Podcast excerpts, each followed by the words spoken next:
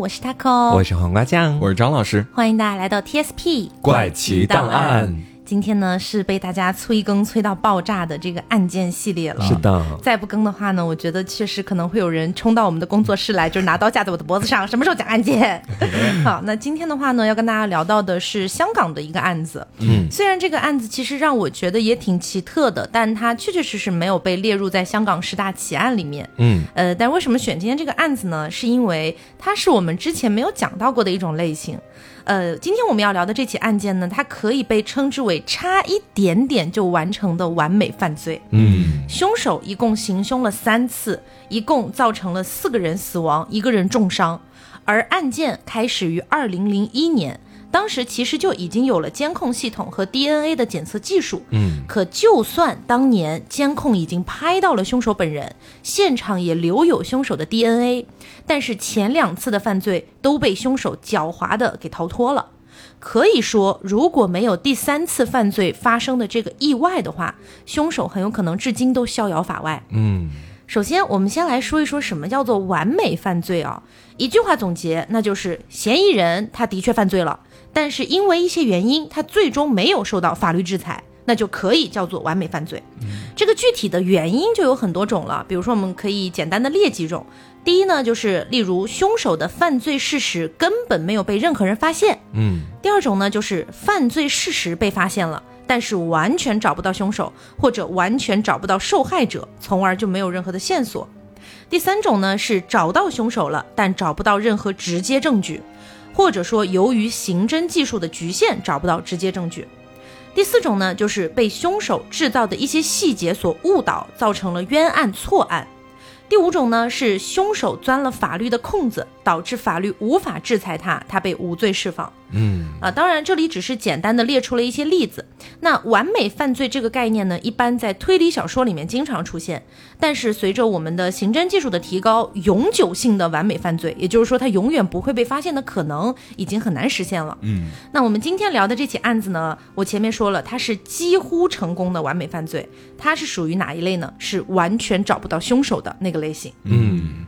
我们把时间倒回到二零零一年的三月十三号中午十二点，香港荃湾梨木树警署接到了一通报警电话。报警的男子自称姓陈，并且告诉警察说：“哎呀，我们家隔壁的电视太吵了，完全是扰民，你们赶紧去看看吧。”警察局接完这通电话之后，立马就安排了警员去现场进行调查。可是这名警员去到现场一番勘查之后，都没有发现任何的噪音。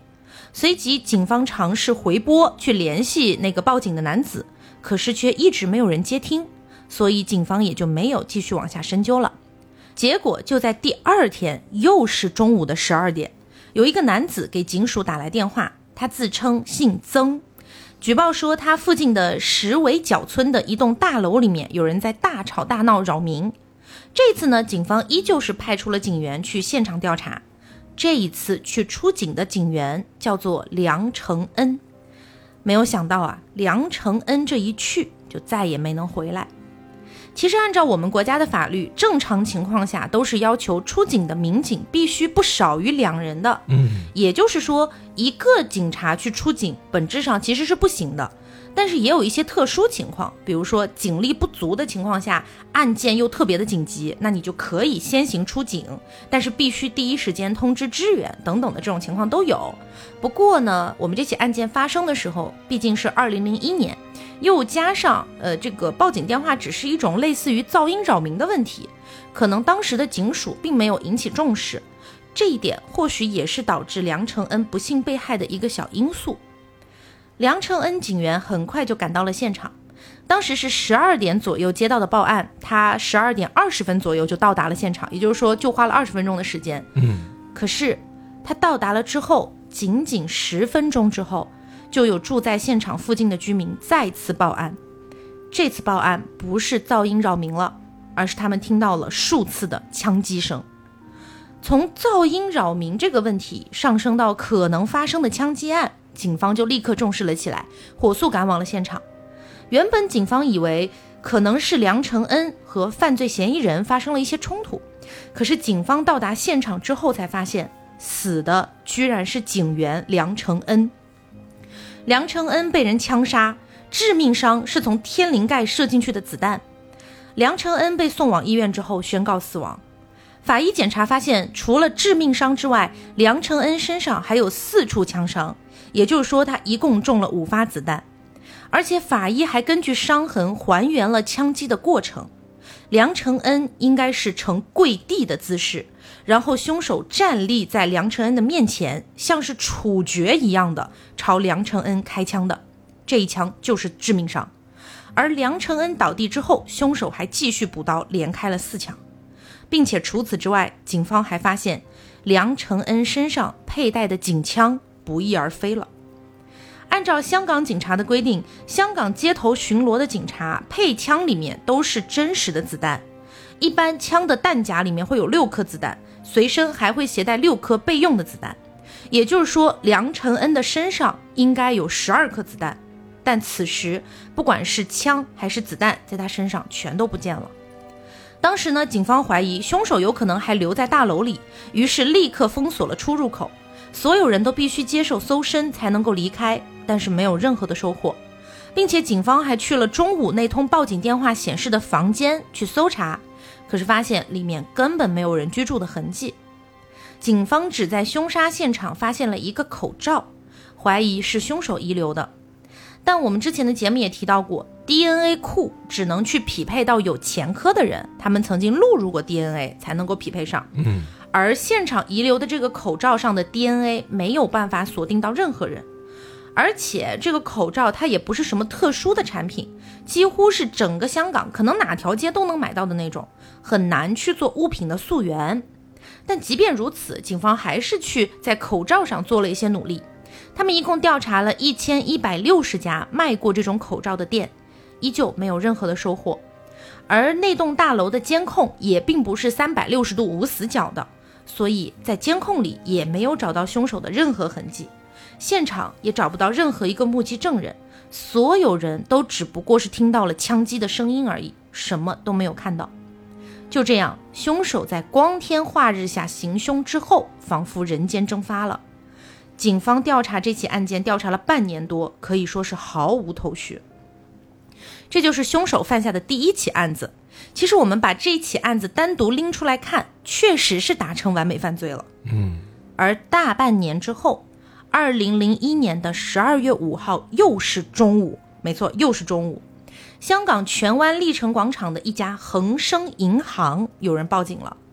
当时有一个戴着黑色头套、穿着红色衣服的人，只身一人，手里拿着一把手枪，闯入恒生银行抢劫，要求银行职员立刻把钱交出来。当时银行的保安也举起了霰弹枪和凶手对峙，可是凶手不但没有被这把枪所震慑到，还不带一丝犹豫地朝保安连开两枪，保安直接倒地。就在这个期间，银行职员已经悄悄地。按了那种银行专用的报警铃，警察已经接到报警通知，准备出警了。随后，凶手准备继续抢劫，却意外发现保安还没有死。这个时候的保安还想拖着受伤的身体继续阻止凶手，凶手随即将保安的头按在地上，又朝保安的后脑勺附近开了一枪，保安身亡。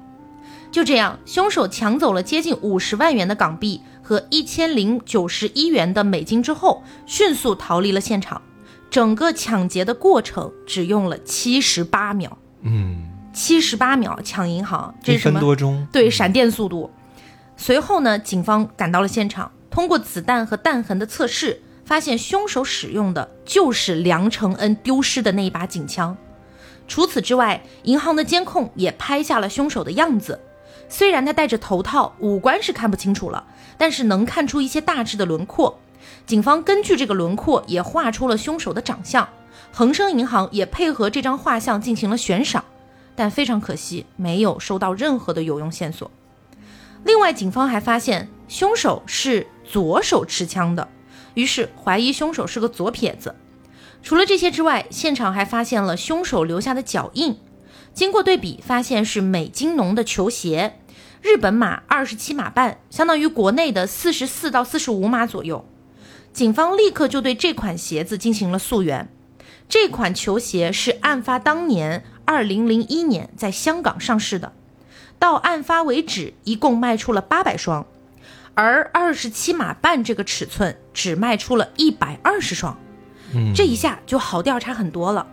但是令调查这起案件的警长有一些感到不安的地方在于，这一百二十双球鞋里面有很多都是被香港警察俱乐部的人买走的。此时，我们再结合一下第一起案子的情况复盘一下，就会发现：一，凶手拥有很强的反侦查意识，他抢劫会戴着头套，杀人会避开监控，从头到尾能够比较直接的锁定凶手的证据，只有一个口罩上残留的 DNA 和一个脚印而已。二，凶手胆子非常大，他两次犯罪都选在了中午十二点左右。他似乎是非常相信自己的犯罪技巧的，他根本不害怕大白天作案会被谁发现身份。三，凶手的身手应该是比较不错的。梁承恩也是一名警察，十分钟之内能够与之搏斗，并且让对方呈跪地姿势并击杀他的，加上抢劫案当中快速杀死银行保安以及七十八秒火速抢完钱逃离，都足以证明他的身手确实是不错的。四。凶手的射击能力是很娴熟的，换一种说法的话，那就是对警枪非常的熟悉。嗯，两次都相当于是直接爆头，并且都进行了补刀，拥有快准狠的特点。那么现在问题来了，什么样的人会拥有这种特质呢？身手好，胆子大，反侦查意识强，对警枪很熟悉，穿的鞋子很有可能也来自香港警察俱乐部。凶手难道是警方的自己人吗？嗯，在内部对，警方有了这个猜测之后，在内部还搞了一个球鞋以旧换新这样的一个活动，想通过这个活动来引出凶手。当时大概有十几个警察都去参加了这个活动，但很可惜的是，凶手并没有上钩。那十几个警察经过调查之后，发现都和凶手完全不吻合。于是第二起案子又一次成为了完美犯罪。就这样过去了五年的时间。这五年期间，香港的 O.G. 也介入了调查。O.G. 这个名字，如果大家经常看港片的话，可能会比较熟悉。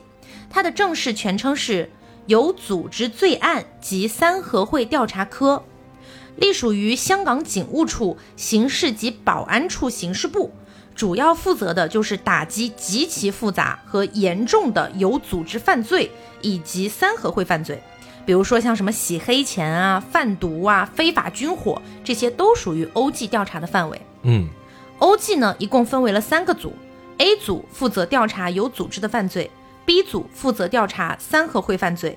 C 组负责调查非法军火。那在刚刚 Taco 所说到的那个名字里面的三合会到底是个什么样的意思？哈，嗯，其实这是一个组织，它有很深的一个历史，在这里就不给大家去做一个非常详细的叙述了。嗯，我们只需要知道啊，在第一次鸦片战争之后，香港就成为了英国的殖民地嘛。嗯，大清政府在当时是没有办法对其进行管辖的，因此呢，很多活跃在广州。惠州、潮州这些地方的民间组织啊，他们会到香港和澳门去建立一些据点，嗯，成立一些所谓的分堂，然后这些分堂之间呢，也是各自独立，他们并不隶属于同一组织。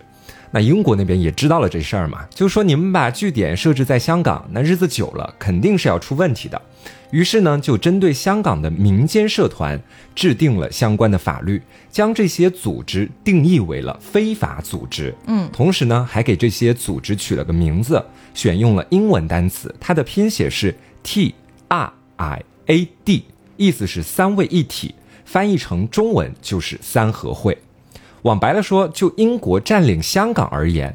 三合会可以被视为犯罪组织的这样的一个代名词。嗯，那在现如今的香港，三合会和通常会被人们与之关联的天地会已经没有太大的一个关系了。大家可以简单的把它理解为，它一开始是一个打着反清复明的旗号，然后和清政府是一个对立的一个组织。嗯，然后呢，呃，它其实一开始的这个初衷包括目标是定的比较高的，但是后来呢，因为清朝已经被推翻了，所以他们也就相当于无事可做了。嗯，然后就慢慢的这个组织本身又比较庞大，又还是在那儿的，不可能说一夜之间咱们解散，所以说逐渐的就有一点点往黑帮的那个方向去走。对，呃，然后发展至今呢，它已经有点类似于黑帮的代名词这个意思了。对，然后其实在这个调查科它成立初期的时候，并没有我们上面所说到的他给我讲到的三个部门那么多，它更像是对某一特定的犯罪团伙进行打击的那种专案组。嗯，你可以把它这么理解。这主要是因为在一九八零年的时候，有特别多的来自于广东省的一些犯罪集团会时不时的偷渡到香港市区来开展犯罪的活动。当时的香港警务处呢，就成立了专门负责打击那类犯罪群体的特别罪案调查科。但随着这些罪案的日益增多，案件的恶劣程度也逐步加深，警务处就扩大了这个科室的编制，并且将部门的名字改成了有组织及严重罪案调查科。嗯，那再到后来，来自大陆这边的犯罪集团逐渐的销声匿迹了，但是香港本地的黑社会团伙又开始日益猖獗。那这个部门就又更名了，我们现在所看到的有组织罪案及三合会调查科。那现如今它的主要职责，就前面 Taco 已经跟大家说过了。嗯嗯，所以你听到这个部门的名字，你也会知道它其实是有一点点靠近我们那种什么重案组的那种感觉的。对对对对对。对，然后同时。呃，虽然说他的地位也没有高到一个多么离谱的程度哈，但是如果经常看港剧的朋友们应该会有所耳闻，会觉得说哦，好像欧记一出手，包括有什么很多的影视作品都跟欧记相关等等的，所以大家会自然而然的期待欧记介入这个案子之后，是不是能够有一些突破？嗯。然而，即便如此，梁承恩被杀案和银行抢劫案这两起案子依旧没有任何突破性的进展。五年的时间都没有任何突破性的进展，直到五年之后，二零零六年的三月十六号晚上十一点左右，嗯，凶手再次犯案了。那天晚上，尖沙咀的一个地下人行通道的附近，警员冼家强和警员曾国恒两个人正在巡逻。这个地下人行通道没有安装监控，所以警员巡逻完成之后，都要在隧道里的一个签到本上面签个名字。冼家强和曾国恒巡逻的时间差不多了，刚签完字，准备离开隧道的时候，发现这个地下通道的一个拐角处的一个凸面镜有被人动过的痕迹。嗯，当时两个人并没有想太多，觉得搞不好是谁不小心碰到的之类的。嗯。可是这个凸面镜其实是非常重要的，它就是大家经常在地下车库拐角处见到的那种大大的、圆圆的凸出来的镜子。你可以通过这面镜子观察到转角处的情况。可是现在这个凸面镜被人移动过了，所以这两位警员他们面前的那个转角处已经变成了视觉死角，而凶手就埋伏在那里。嗯，就这样，两名警员毫无防备地走上了楼梯。凶手就在此时缓缓地走了出来。凶手的装扮很怪异，似乎好像还戴了顶假发。两名警员察觉到有些不对，刚准备开口询问，凶手就立刻掏出了手枪，朝着冼家强的头部连开两枪。冼家强应声倒地。随后，凶手又朝着曾国恒开了一枪，直直地打穿了曾国恒的头部。我们经常在电视剧或者是电影里面看到。好像是基本上爆了头之后，人就立刻死亡了。嗯，但实际上，呃，是否会立刻死亡，还要参考子弹的威力、中弹的位置这些客观因素。嗯，而冼家强和曾国恒这两名警员，就是在头部中弹之后的这一段时间里面，顽强的在抵抗。冼家强此时靠着最后的意识和凶手扭打在一起，混乱当中，曾国恒也拼了最后一口气。掏出手枪，朝着凶手连开五枪，这五枪全部击中了凶手。而曾国恒开完这五枪之后，就失去了意识。冼家强看到凶手倒地了之后，强撑着自己的身体，向指挥中心报告了这一切。不一会儿，警方的增援到达了现场，立刻将凶手曾国恒和冼家强三个人一起送往医院。但很可惜的是，曾国恒不幸离世了。而冼家强身受重伤之后生还了，却也留下了非常严重的 PTSD。嗯，凶手也确认了死亡。警方在这个凶手的身上发现了一个虽然早有猜到，但还是非常令人震惊的东西。他的身上携带着一个警官证。啊，真是警察内部的人员。对，这三起案件的凶手是当时的正式现役警员，他的名字叫做徐步高。那凶手的身份我们已经知道了，是一个警察。其实这起案件的官方正式的名称就叫做徐步高枪杀案。嗯，然后他有一个另外的民间的名字，叫做香港魔警案，就是魔鬼的魔，警察的警。所以其实为什么我们没有在一开始就跟大家讲这起案件的名字，也就是想给大家稍微留个悬念。嗯你慢慢的得知他是一个警察的时候，反正我当时是会有一种背后一凉的感觉了。对对对，而且徐步高这个身份在被确认之后，同样能把这些案件串联起来的，还有就是他当时在袭击这两位警员的时候所用到的那把枪。嗯嗯是他最早在袭击那位姓梁的警员的时候所用的，从他的身上抢夺过来的手枪。对，而且除了警枪能够佐证他是凶手之外，还发现徐步高的 DNA 和口罩上残留的 DNA 是一致的，哎，并且他的鞋码也正好是二十七码半，嗯相当于所有之前能够锁定凶手的那些线索都和徐步高吻合了。嗯呃，所有的证据都指向徐步高那，真正的凶手就是他了啊，嗯没有任何的疑问。那接下来来回顾一下这个案件当中的一些点，就是说前面他给我提到。呃，在中枪，尤其是头部中弹之后，可能我们在影视剧里面看到的就是立刻倒地，或者是怎么样。嗯那为什么在这个案件当中还有这个挣扎起来又补到这个徐步高身上有五枪这样的一个动作出现呢？我们先来看一下，他有一个法医报告。那么有法医报告呢，是说这个已经去世的曾国恒啊，他呢是在左耳前方位置中了一枪，子弹呢是打穿了下颚骨，导致骨折，在喉咙的左后方，子弹因为撞击到颈椎而偏了一个方向，折射到了右面的脖子的方向，并将右侧的大动脉、静脉神经线全部切断。哦，右侧内颈的伤口呢严重出血，令大量的血液灌入气管，阻塞呼吸，导致了死亡。但是由于这个伤势呢没有能够触及到脊髓以及中央神经系统，所以呢法医在这推断曾国恒在中枪之后仍然能够保持清醒，以及有一定活动的能力，甚至补枪，就是因为这样的原因，没有伤及到所谓的这个中央神经啊。嗯那另一边，显家强为什么在呃经过抢救之后能够存活下来呢？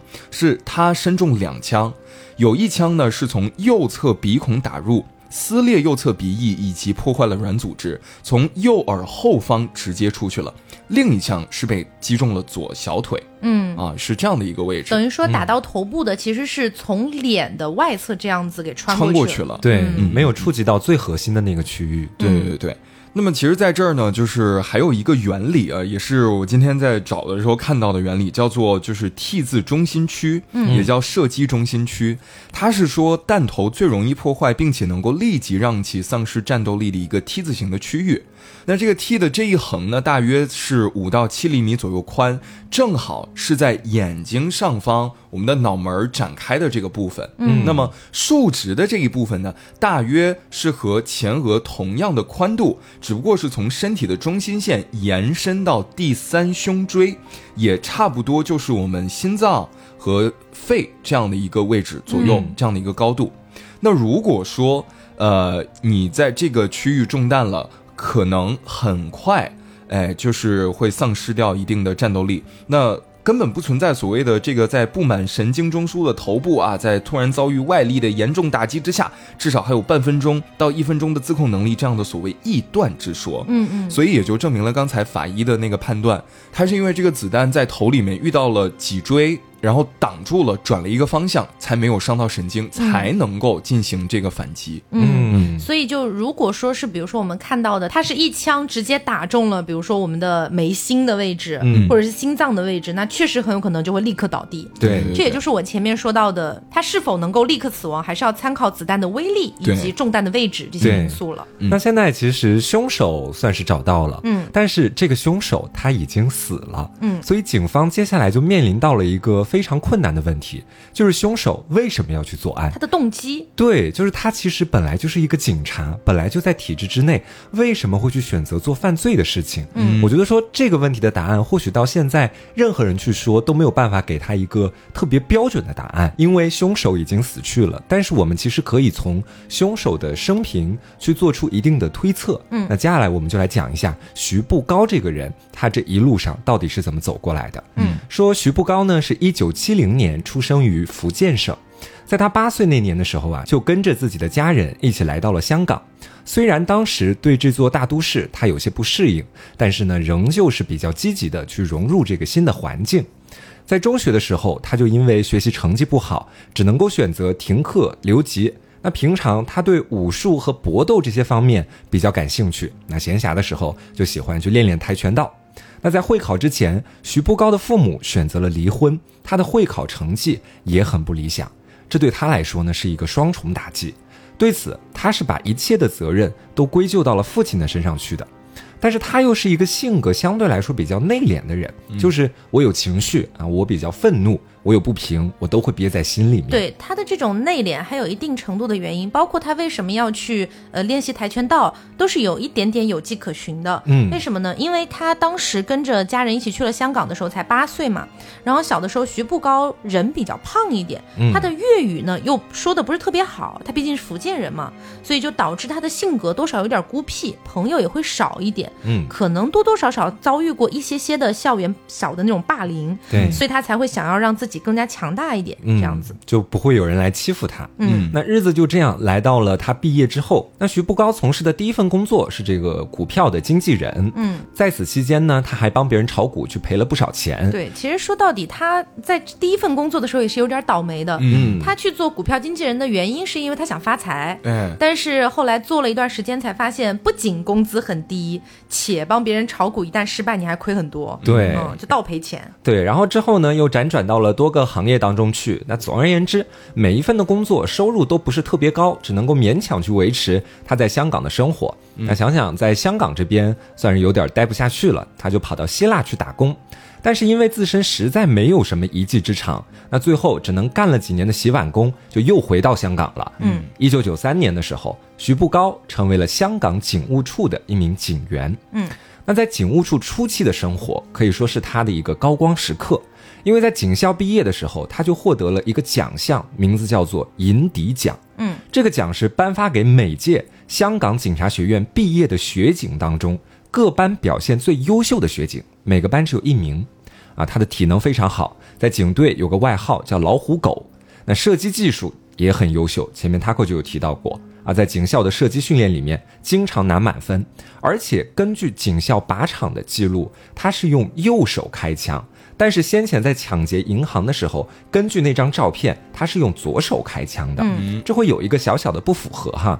但其实这是源于他自己的一个刻意的训练。那曾经他就对自己的上司表示过，自己的左右手都是可以去使用枪支的。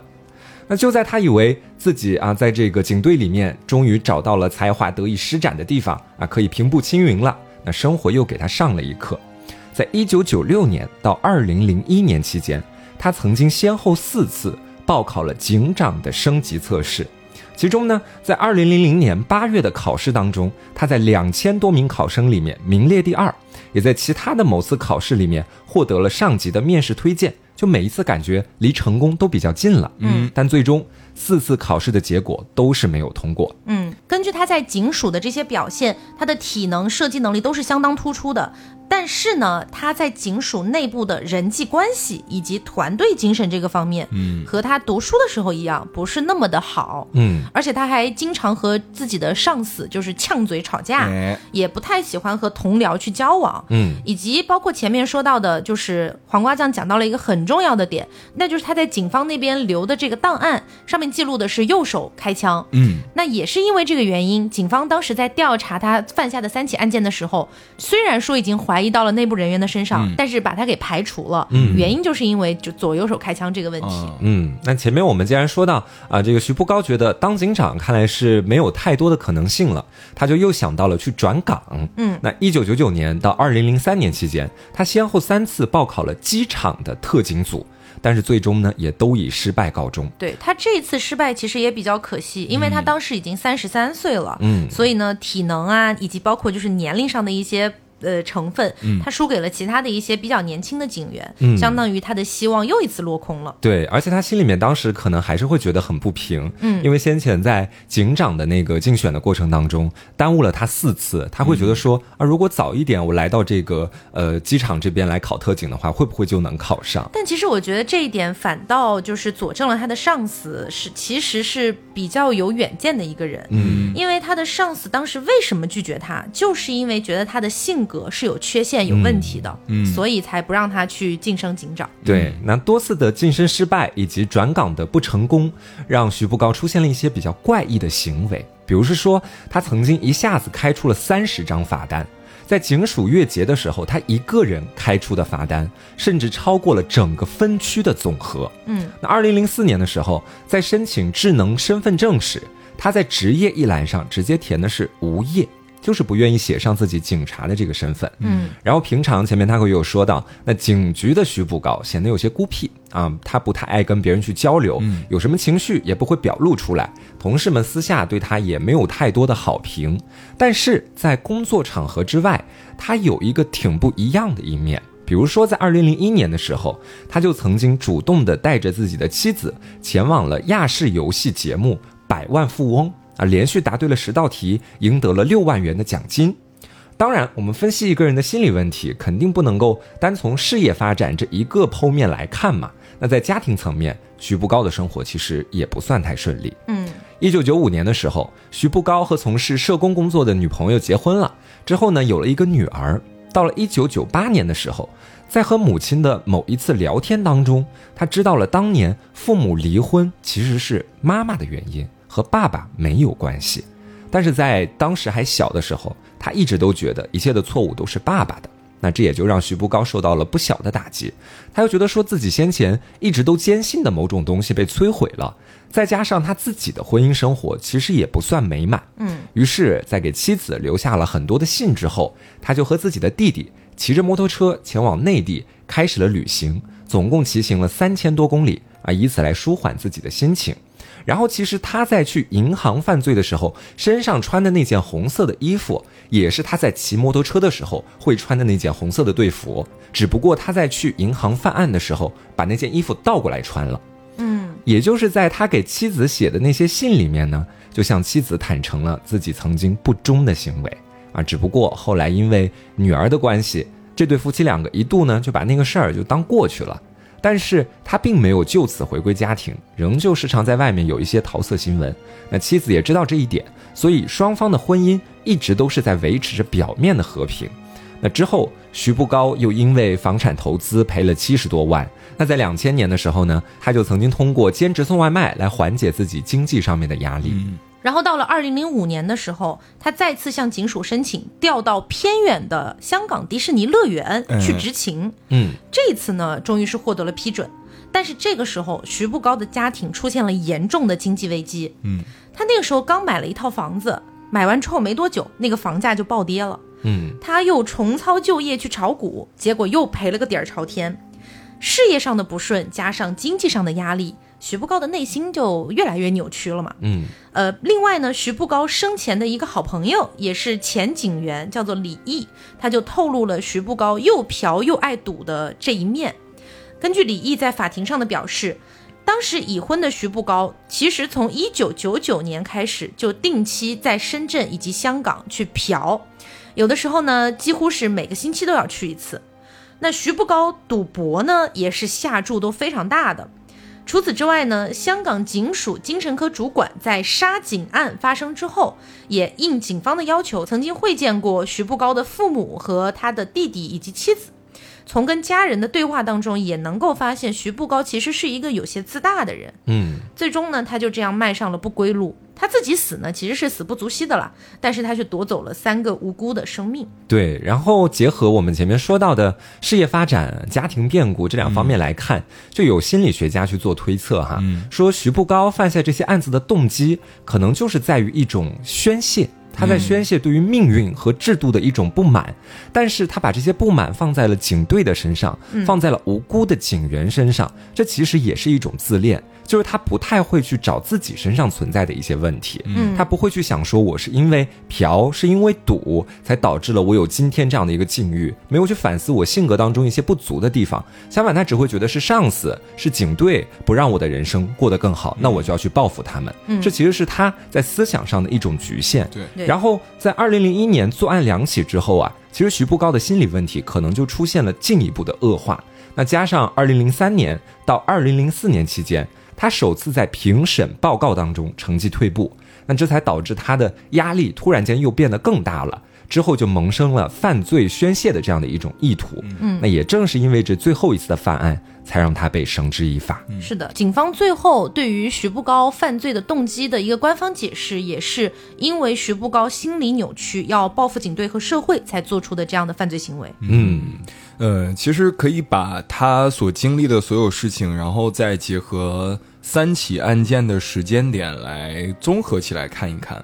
两千年的时候，他报了这个警长升级的考试，然后因为自己这个，他是觉得是因为上次给他卡了一下，嗯，然后可能心里面就是已经开始暗暗不爽了。那么在零一年的时候，可能就会产生这样的念头，对我先报复一下，嗯，然后后面又提到他在那一段时间又嫖又赌，那可能在经济上也有非常非常大的压力，嗯。那么后面会出现抢劫。去抢劫。那么在这两件事情之后，他不是中间隔了有呃五年左右的这个时间，嗯，哎，隔了五年，我们也可以去猜测他去做了一些什么样的事情。可能那个时候经济压力没有那么大了，然后自己呢，可能也在宣泄完一定的情绪之后，得到了所谓的稍微有一些平复的感觉了。然后这个时候他又开始折腾，比如说我这边看到的是他零四年的时候拿出了七点五万港元的现金下注了一个足球比赛的赛事，然后最后是赢了二十一万港元。嗯，而且当时呢，他整个人就是非常膨胀，就是曾经扬言是说我要当那个孙中山第二，欧某，有这样的想法。然后当时他还特别喜欢看一些军事类的书籍。然后据他身边的人所描述呢，可能他整个人的这个想法就非常之偏激，嗯。有这样的一种感觉。嗯，那么在这样的情况之下，再加上后续这个家里面的关系非常的呃怎么说呢复杂，嗯。你就会觉得可能他整个人的状态就是进入到了一种所谓疯魔的状态。嗯。然后再回顾起前面各种各样的事情，再加上他在最后呃作案的那个时间段，可能经济压力会非常非常非常大，所以会做出这样的事情。嗯。嗯而且其实我觉得张老师刚刚讲到的，从二零零一年年末到二零零六年这差不多五年左右的时间里面，嗯他到底有没有再次犯案？嗯，其实我觉得是要打另外一个问号的。对，嗯因为根据警方的调查，徐步高在那个银行抢劫案之后，嗯他的户头上莫名其妙的大约有五十六万港币的不明款项，嗯并不是他在银行抢到的那些。哦，因为他汇入的方式是现金存入，你是能够调查到现金上的那些编号什么都是不一样的。嗯嗯而且他把这些钱存放在了他个人开设的十九个私人账户里面，并且呢，他填的通讯地址是他一个朋友的地址。这所有的账号全部都是在二零零一年十二月，也就是第二次犯案之后开设的。嗯。另外呢，徐步高在银行抢劫案之后，他的出境记录一共有五十三次，哦，先后到达中国内地三十五次，中国澳门七次，其中还和家人呃到澳洲、到加拿大去游玩，包括我们前面讲到，从一九九九年之后，他其实就基本上一直在往返于深圳和香港再去嫖嘛，嗯。甚至他还有和自己的朋友一起去新西兰去玩，以及很多国家去旅游，消耗掉了将近二十万元左右的旅游费用。那结合上他家的这个家庭收支等等的这些问题，警方认为他是难以去负担有关的这个旅游的费用的，嗯，因此资金的这个来历是明显不明晰的。嗯对，那有可能他就在香港之外的地方嗯。去抢劫。或者甚至说杀人、嗯谋财等等的，那有可能就根据他这个飘忽不定的一些呃这个旅行的对所以他并没有那么容易被锁定到定案。哦，说不定他还犯有其他的一些罪行。嗯，有可能，因为他也死了嘛，嗯你也没有一个审讯的过程，你也没有机会让他去交代更多的一些犯罪事实了。对，而且我觉得，其实你刚刚提到的那个账面上突然多出了很多的钱，嗯，从某种角度上来说，是不是可以怀疑他接了一些这种买凶杀人的这种交易什么的？我个人不太倾向于买凶杀人、呢，嗯，我个人还是比较倾向于他是想要自己敛财。哦，因为是。大赌徒哎，对，嗯，因为我觉得好像就是听到这个案件到最后，我觉得一切都是他自己的一个咎由自取，算是，嗯。嗯。倒是平白无故的搭进了好几条无辜的生命进去，嗯。因为其实我觉得这种类型的人，他的性格里面有一个点，就足以去毁掉他的一生，就是以小博大，嗯。这种以小博大感，就是我只要做出一丁点的努力，我就可以获得非常丰厚的一个回报，嗯所以他很自然的就去迷恋上了赌博，然后希望在赌博里面，随着我下的这个注越来越大，我也希望能够得到越来越多的一个回馈。但殊不知，其实已经把他自己的整个人生都输进去了。是的。那除了刚才我们讲到的那接近六十万元的港币的这个疑点之外，嗯其实警方还发现了两个解释不太通的疑点。嗯第一个是最后那一个案件，现场三个人他们的身上一共中了十枪，嗯，但是在现场却发现有十一个弹痕，多的那颗子弹去哪里了，至今都不知道。嗯。第二个疑点是在于曾国恒他受到致命枪伤的情况下，仍然能够拔枪射击，这个我们前面解释过了，嗯。并且他五发子弹全部打中了徐步高。但是增援到达现场的警方在调查当中却发现，曾国恒的警枪其实是插在自己的枪袋里面的。嗯怎么回事呢？说不通。那也因为这些疑点，坊间是一直认为这起案件当中应该还有第四个人。哦这个人应该就是最后那一起案件到达现场的那个人，这个人应该也是徐步高的同伙，很有可能结合上前面那六十万元不明的那个款项，朋友，对，很有可能是他那个朋友在帮助徐步高洗钱。嗯。嗯。那看到徐步高重伤，应该是没救了之后，就杀了他灭口啊哦。当然，这是一个坊间的猜测哈。嗯不过，香港警方是始终否认现场还有一个人的。嗯那这个呢，也相当于成了一个永久的谜团了。，对我有看过另外一个说法，说的是当时就是那个射杀徐步高的人，嗯那个警员，他其实是在射完了五枪之后，又选择把枪塞回了那个枪袋里，嗯就是防止到后面就可能他如果还没有死的话，会过来抢自己的手枪，嗯就会把枪直接就等于是保护起来这种感觉。嗯然后我觉得如果有第四个人的话，会不会存活下来的那个警察他也是会看到的？其实，嗯，但是他很有可能在当时就已经倒地陷入昏迷了呀，了啊因为他是重伤嘛。嗯嗯，这也说不好。嗯，那法庭最终呢是在二零零七年二月二十六号开始合并审理涉及徐步高的三宗开枪致四人死亡案件的这个庭审了。嗯庭审一共持续了三十六天的时间。嗯警方的死因调查报告也交代了三起案件的调查结果、徐步高的背景以及个人财务等等的这些所有的情况。直到二零零七年的四月二十五号，陪审团一致裁定，徐步高是杀害梁承恩、银行保安以及曾国恒的凶手，而曾国恒在遇袭的时候开枪还击，法庭裁定徐步高是合法被杀的。嗯嗯，所以这起案件就到此结束了。嗯那这起案件其实虽然说最后凶手是被击杀了，呃，好像听起来有点大快人心的感觉哈。嗯但是我觉得另一个层面上，你对于受害者家属来说，其实也是有一点点痛苦的事情。